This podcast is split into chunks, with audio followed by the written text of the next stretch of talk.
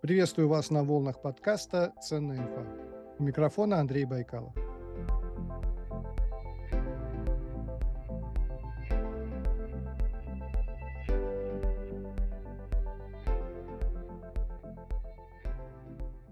Тема сегодняшнего выпуска – как научиться общаться с искусственным интеллектом чат GPT. Оказалось, что это не так уж просто. Нужно соблюдать определенные правила, и они называются промпты, подсказки. И вот об этом сегодня поговорим. И еще поговорим о создании личной версии чат GPT в Telegram. Буквально на днях прогремела история московской школьницы, которая создала бота для выполнения домашних заданий. И папа этой школьницы, создатель каналов айтишник из Москвы и силиконовый мешок Артем Субботин сегодня у меня в гостях, и я надеюсь, он поделится ценной информацией по созданию ботов в Telegram. Артем, добрый день. Да, всем здравствуйте, приветствую. Артем, расскажите историю появления бота AI GDZ. Готовые домашние задания. Счет регистрации уже перевалил за несколько десятков тысяч, не так ли? Да, но э, несколько десятков тысяч, потому что он постоянно падает. Как только мы его поднимаем, там происходит э, ну, порядка 200-300 э, регистраций э, в минуту. Опять сервер падает, опять мы его поднимаем. То есть э, такому мы были не готовы. А что касается истории создания, ну, там все довольно-таки просто и прозаично.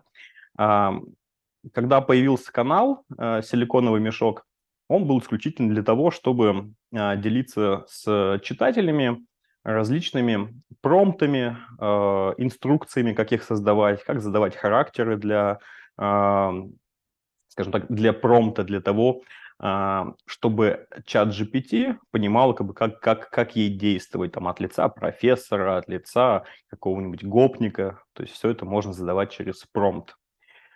А, буквально через неделю или даже через две после ведения канала а, мой знакомый а, программист, он предложил сделать конструктор для ботов в Телеграме, но не простых ботов, которых сейчас какое-то гигантское количество, это просто прослойка между Телеграмом и чат GPT, а конструктор ботов, где можно сразу изначально при создании бота задавать ему промпт то есть э, задавать ему характер, задавать ему функционал, и дальше у тебя появляется персональный бот.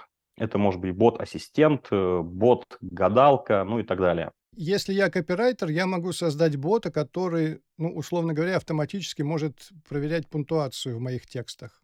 Такое возможно? А, более того, я первым делом сделал а, себе редакцию, то есть это просто чат, в который я добавил 5 ботов. Первый бот у меня занимается тем, что переводит э, англоязычные статьи на русский язык. Э, второй бот, э, я так, так называю его, занимается гуманизацией, то есть как бы он делает так, чтобы этот э, текст читался не как э, созданный э, нейросетью, а как человек, человек, человека читаемый э, текст. А остальные боты, они у меня э, с определенными характерами. То есть, например, один бот в стиле такого Э, чувака, который переводит э, текст на, э, ну, условно, уличный язык. Типа, эй, чувак, у нас классная новость там про искусственный интеллект. Ну, то есть он вот так вот он эти тексты переформатирует. Другой, более такой интеллигентный бот, который делает выжимку сухую с статистикой, фактами, то есть такая более техничная, техническая информация – вот, и я просто беру текст э, с того же самого Reddit, закидываю в этот чат, э, отмечаю для одного бота, типа, посмотри на этот текст, он смотрит, переводит его, дальше перекидываю другого. То есть это все делается просто через реплаи разным ботам. Вот я назвал его просто «моя редакция». А, поэтому да, то есть э, боту можно прямо изначально задать какой-то характер и функционал. И вот какой характер у бота AI GDZ? Да, давайте сначала с, с предыстории. Как только этот э, конструктор был закончен, я на, за ужином э, рассказал про э, этот конструктор своей дочери. Ей 12 лет, она учится в школе э, в шестом классе. Я говорю, смотри, буквально там за 5-6 э, движений можно сделать бота с, какой-то, с, с каким-то э, характером, с каким-то функционалом. Ну, так, о, классно, покажи. Я ей показываю, объясняю, что такое промпт, как его писать, что нужно там указать. и она там буквально минут за пять э, пишет своего, ну, создает своего бота, который помогает э, выполнять домашние задания. То есть такой тьютер-бот. Э, Но я хочу уточнить, да. бота сделала именно ваша дочка, которой 12 лет. Сделала, да, дочь именно в конструкторе. То есть как бы конструктор, он позволяет просто в несколько шагов, то есть ты задаешь название бота, потом он тебе говорит обратиться э, в FuzzerBot в Телеграме, чтобы создать э, API, точнее ключ API, э, и дальше просто прописываешь промпт э, и там приветственное сообщение. То есть, ну, довольно-таки простая, как бы, про простой функционал. Э, соответственно, да, она делает ботом Э, который помогает делать домашние задания. А, ну, я посмотрел, прикольно, то есть подумал, что, наверное, мне бы то же самое пришло в голову, будь я шестиклассником. А, и закидываю туда какие-то свои задачки по математике. Бот сначала просто выдает решение, то есть, ну, там, условно, там, 556. Она говорит, я не понимаю. Я говорю, хорошо, есть такая функция э, в промпте, как э, step by step, и там э, think uh, step by step. Думай как бы шаг за шагом. Соответственно, это нужно прописать в конце, и тогда он будет uh, расписывать все шаги, как он пришел к этому решению. И при помощи как бы вот, э, вот этой фразы стало все значительно как бы интереснее. То есть ты ему даешь задание, и он тебе прям пишет, uh, как он пришел к выводу. То есть то, то, что как бы и нужно писать обычно в домашнем задании, то есть расписывать решение задачи. А, дальше мы снабдили его функционалом там, по географии, итальянскому языку, потому что вот ей нужен итальянский и английский язык. И, ну, математика тоже наверняка, да? Да, математика э, нужна, то есть, и... но проблема в том, что вот эти э, языковые модели, они довольно-таки плохо работают с математикой. То есть они такие боты э, гуманистической направленности ой, гуманитарной, точнее, ну и гуманистической, гуманистической тоже, гуманитарной направленности, то есть какие-то м, задания на логику, ну, допустим, самое популярное, что э, задают почти все дети. А и Б сидела на трубе, А упала, Б пропала, кто остался на трубе. Все, то есть как бы и, ему нужно понимать, э, то есть вот эти все наши как бы шуточки и э, какие-то устоявшиеся выражения, понимать, как бы, что и это не союз, как бы, а буква. В общем, он на таких вещах проваливается. Но, кстати, GPT-4, вот новая версия, довольно-таки неплохо уже подобралась как бы к решению таких э, задач. Так вот, э, она создала этот бот и ну, показала кому-то из друзей, там, буквально на следующий день.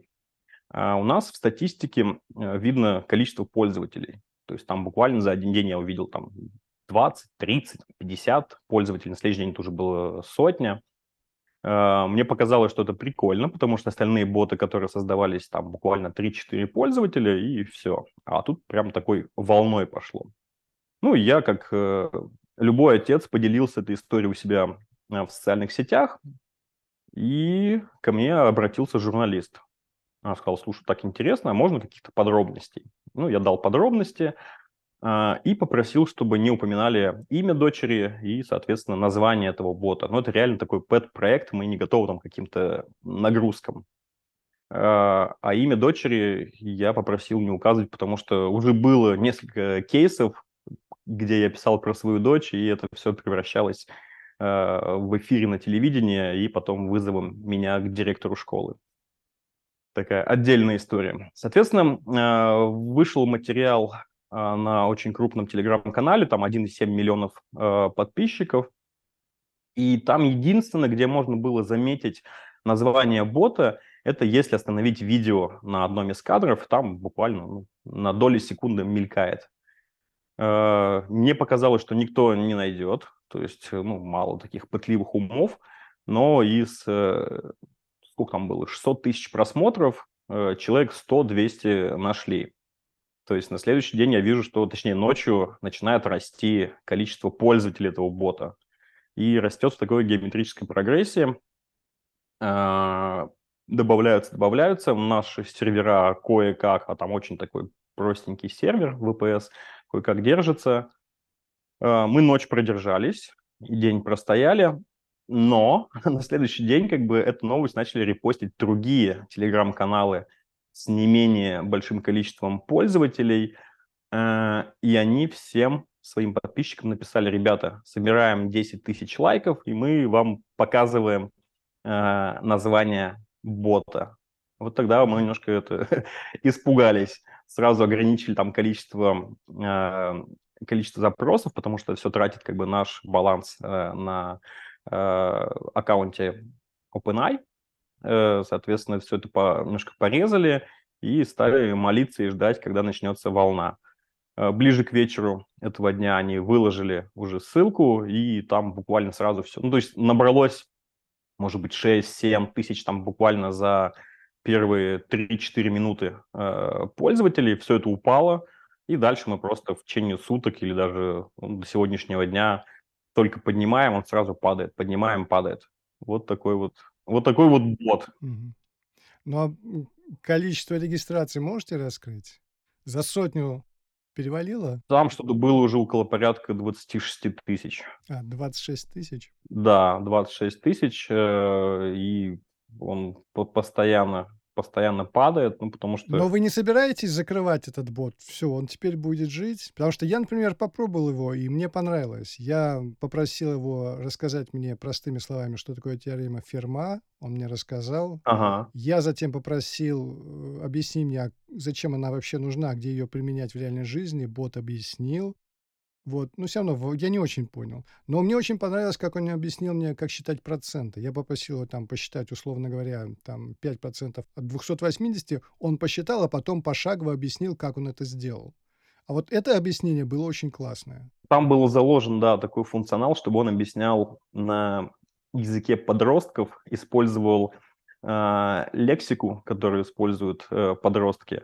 Но единственное, когда он работал на GPT-4, а изначально он работал на GPT-4. Угу. То есть там очень красиво э, выглядел как бы его язык общения, такой с разными словечками, а, но потом были вынуждены переключить его обратно на GPT 3.5, он стал немножко поглупее. Угу. Вот. Ну, а GPT-4 поэтому... потому что дорого, да, получается? Да, да, там довольно-таки дорого стоят э, токены, и при этих объемах, которые валятся на Э, бота, а он просто выжигает там все, все, все балансы. То есть там можно как э, в бездонную бочку кидать деньги, они все просто будут сгорать.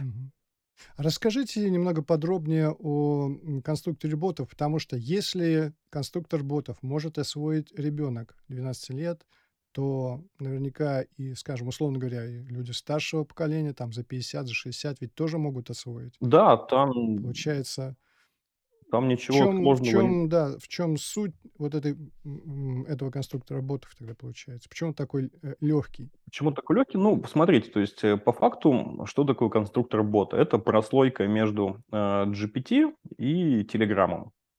А, дальше вынесен именно пошаговый, а, пошаговый процесс создания а, бота. То есть по факту ты создаешь бот, и он отличается от тех ботов, которые вот сейчас э, очень популярны, которые просто прослойка между Телеграмом, то есть, ну, API Telegram и API GPT. Отличается тем, что у тебя в твоем боте изначально будет прописан э, промпт.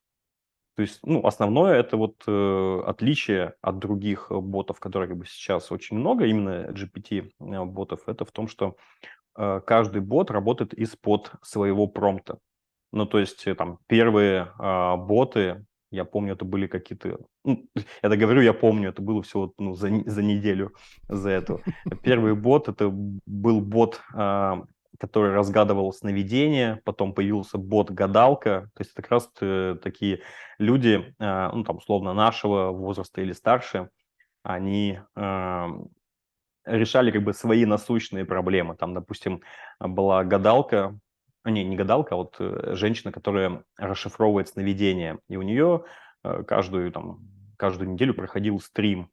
И в этом стриме ей присылали платные вопросы, типа вот мне приснилось, не знаю, там, бегущая по полю лошадь, что это значит. И ей приходилось э, там, что выдумывать, я, ну, мне кажется, выдумывать, потому что я довольно-таки такой материальный человек, как бы я не верю, что что-то сны могут значить. А когда она сделала себе вот э, такого бота э, с очень простым промптом, условно, действуй как э, расшифровщик снов, э, я буду давать тебе описание своего сна, а ты кратко, там, в, в 100-200 слов рассказывай, что это будет, э, что это значит. Конечно, первое время там GPT э, сопротивлялся, то есть объясняя, что, ну, я не могу расшифровывать сны, потому что как бы это, ну, нелогично, не научно и так далее. Ну, дальше его при помощи специаль... специальной языковой инъекции, это тоже такая есть э, штука, когда ты погружаешь бота, точнее не бота, а GPT в некий такой транс, и он начинает, э, скажем так, работать э, немного не по правилам. Вот. Все-таки он принял на себя эту функцию расшифровщика сновидений, и что делала эта девушка? Она вела стрим, получала запрос от э, донат, э, человека, который оставляет донат в виде текста э, сна, просто копировала, переносила в бот и через 2 секунды видела э, расшифровку сновидения и, соответственно, зачитывала. И вот она объяснила, что раньше ей получал, у нее получалось э, сделать там за время стрима, ну там условно может быть 20-30 таких расшифровок. А теперь она, не тратя как бы, свои интеллектуальные усилия, а используя GPT, могла там до 50, там 60 таких вот э, расшифровок сна делать. Я не знаю, как бы, насколько это, э, скажем так, э, со стороны, э, с ее стороны, не знаю, не то, что законно, незаконно, то есть, ну, правильно, неправильно, ведь все-таки она, наверное, как бы себя позиционирует как э, какой-то специалист, а тут она по факту занимается тем, что копипастит. Артем, история потрясающая на самом деле, да. И уж если гадалка сумела освоить чат GPT, да, и сделать, э, связать это все в виде телеграм-бота, то, я думаю, очень и очень многие люди справятся с этим. Последний вопрос по чат-ботам. Мы будем переходить ко второй части программы про промпты. Как э, получить к нему доступ? Мы сделали э, закрытый чатик, то есть э, куда добавляются люди, соответственно, мы им выдаем, э, точнее не то, что выдаем, то есть они добавились э, в чат, там виси, висит вверху прикрепленная инструкция, э, где можно найти э, ссылку на этот э, конструктор бота и небольшую инструкцию. Ну, то есть там все сделано настолько Э, сейчас э, наспех, ну, то есть реально мы это делали просто для себя, то есть нам было интересно протестировать. Там в чатик там добавилось 5 человек, мы им там что-то объясняли, рассказывали. Сейчас в чате там, ну, 300 человек. И просто уже не успеваем там им что-то отвечать, но пока не можем поверить, что этот проект, он какой-то, ну, во-первых, э, коммерчески успешный может быть, а во-вторых, что до сих пор удивляемся, что он еще, еще кому-то, кроме нас, как бы интересен. Поэтому Э, пока там все очень по-домашнему. Вы слушаете подкаст «Ценная инфа». Прежде чем мы перейдем ко второй части подкаста, задам такой вопрос. В каком смартфоне стоит селфи-камера на 60 мегапикселей, да еще с оптической стабилизацией? Это Infinix ZR20. Если вы ведете свой блог, где много движения и вы в кадре, то Infinix ZR20 вам однозначно подойдет. Картинка получается четкая, сочная, есть эффект боке в видео, автофокус по глазам и еще много различных фич. Это селфи-смартфон, таким его задумали, и судя по тому, что я вижу, аппарат получился классным. Артем, вторая часть нашей программы, и я анонсировал, что мы поговорим о так называемых промптах. Давайте начну с самого простого первого вопроса. Что такое промпты? Промпт э, – это подсказка. Э, промпт – это, как мне нравится, э, это звучит на русском, это затравка. Прям мне очень нравится вот это э, слово. Оно как бы и объясняет, что это не просто просьба э, к искусственному интеллекту. Это не просто какая-то директивная штука, а вот именно э, раскрывает весь смысл. Потому что в промпте, помимо того, что нужно указать, э, как должен действовать э, искусственный интеллект, э, от, от лица какого героя, то есть, ну, точнее, характера. Это может быть, как я уже говорил, профессор Гарварда, что сразу объясняет искусственному интеллекту, на каком языке он должен говорить. Ну, я имею в виду не то, что на английском, либо на каком-то другом языке, а в каком, каком, каком тоне он должен звучать, какие слова использовать. Его можно попросить э, действовать как воспитатель начальных, э, начальной группы. То есть, чтобы он делал очень такую э, простую лексику, объяснял сложные термины простыми словами. Почему нейросеть плохо понимает живой язык? Все-таки ей приходится задавать э, вопросы вот в виде промпта. А, смотрите, э, я вижу очень много промптов, которые составляют э, другие люди, и даже те вопросы, которые они задают, мне сложно понять, хотя, хотя я не, не нейросеть. То есть человек когда общается с другим человеком, очень много информации передается невербально. А, там, не знаю, расскажи мне, пожалуйста, вот про такую вот штуку. То есть ты руками делаешь что-то круглое, машешь руками, ну, понимаешь, что что-то круглое. Может быть, это мяч. А когда ты общаешься с нейросетью, он не понимает, что ты делаешь руками какие-то пасы. Соответственно, э, нейросети ну, условно, как тому же самому чат GPT, нужно объяснять как э, очень умному, точнее даже не так, как ребенку 5-7 лет, но ребенку, имеющему доступ э, к информации неограниченной. Э, то есть нужно объяснить ему, куда пойти, что взять, что это такое будет, и сколько этого взять в количестве, чтобы он не принес больше, чем нужно. То есть какие-то такие э, ограничивающие вещи нужно обязательно а, задавать, потому как это генеративная, э, генеративная э, модель, она просто будет генерировать, генерировать, генерировать постоянно. Соответственно, нужно его ограничивать. Нужно объяснить, как бы, где это взять, нужно объяснить, в каком формате тебе это нужно преподнести. Ну и если говорить о правилах создания промптов, мы можем это как-то пошагово, что ли, рассказать? Вот шаг, ну не шаг, а пункт 1, пункт 2, пункт 3, да, там 5, 6. Сколько вообще есть таких вот базовых правил, основных, без которых вообще нет смысла обращаться к нейросети? Я думаю, что можно, можно, можно обойтись условно пятью шагами.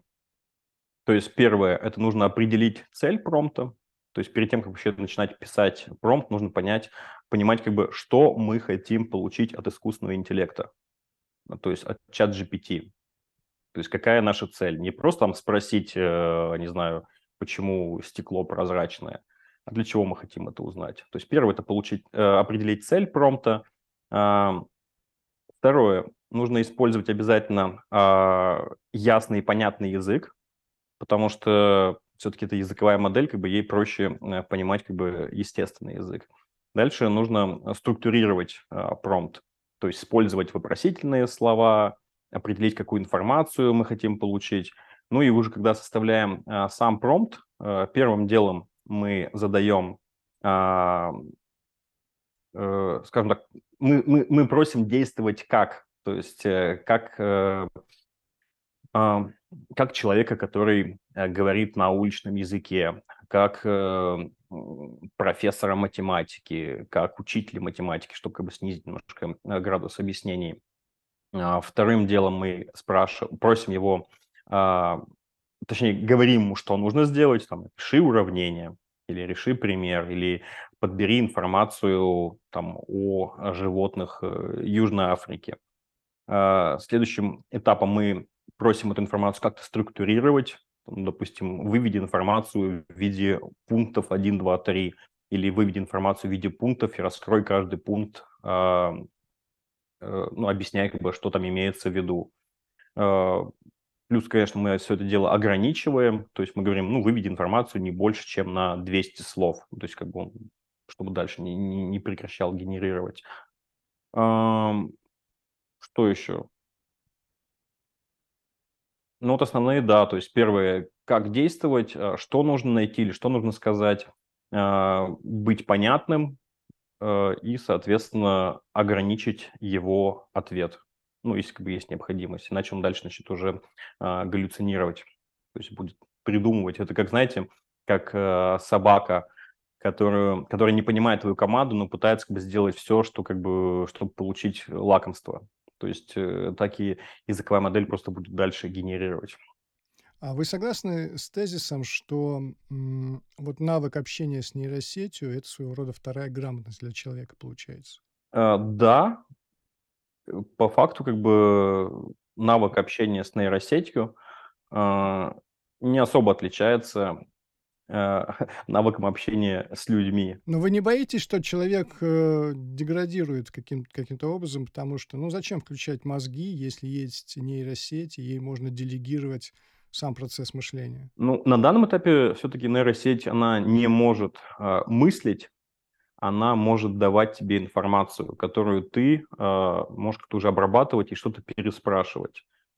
Есть э, такая книга «Приключения Нуми и Ники». Я ее читал еще в детстве, не помню, какого-то болгарского автора. И там у девочки, которая прилетела из другой планеты, Нуми, э, была кнопочка за ухом. То есть она к ней обращалась как, э, как сейчас мы обращаемся в интернет. Вот я всю жизнь мечтал, чтобы у меня была такая кнопочка за ухом. И вот э, сейчас я вижу, что, по крайней мере, вот GPT является такой кнопочкой. Но чтобы правильно попросить ее, что тебе нужно, нужно сначала сформулировать запрос, а потом, получив ответ, его еще и интерпретировать.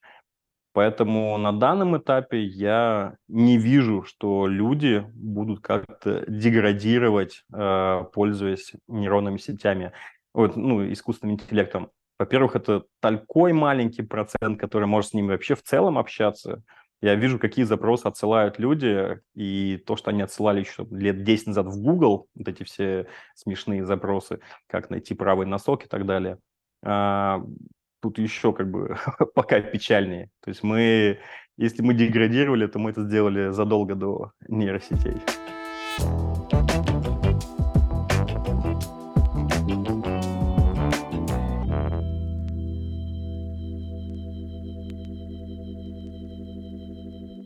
Друзья, мне кажется, беседа получилась полезной. Не зря провели время, слушая подкаст. Если вам подкаст нравится, то приглашаю вас подписываться на него э, на моей странице в Boosty.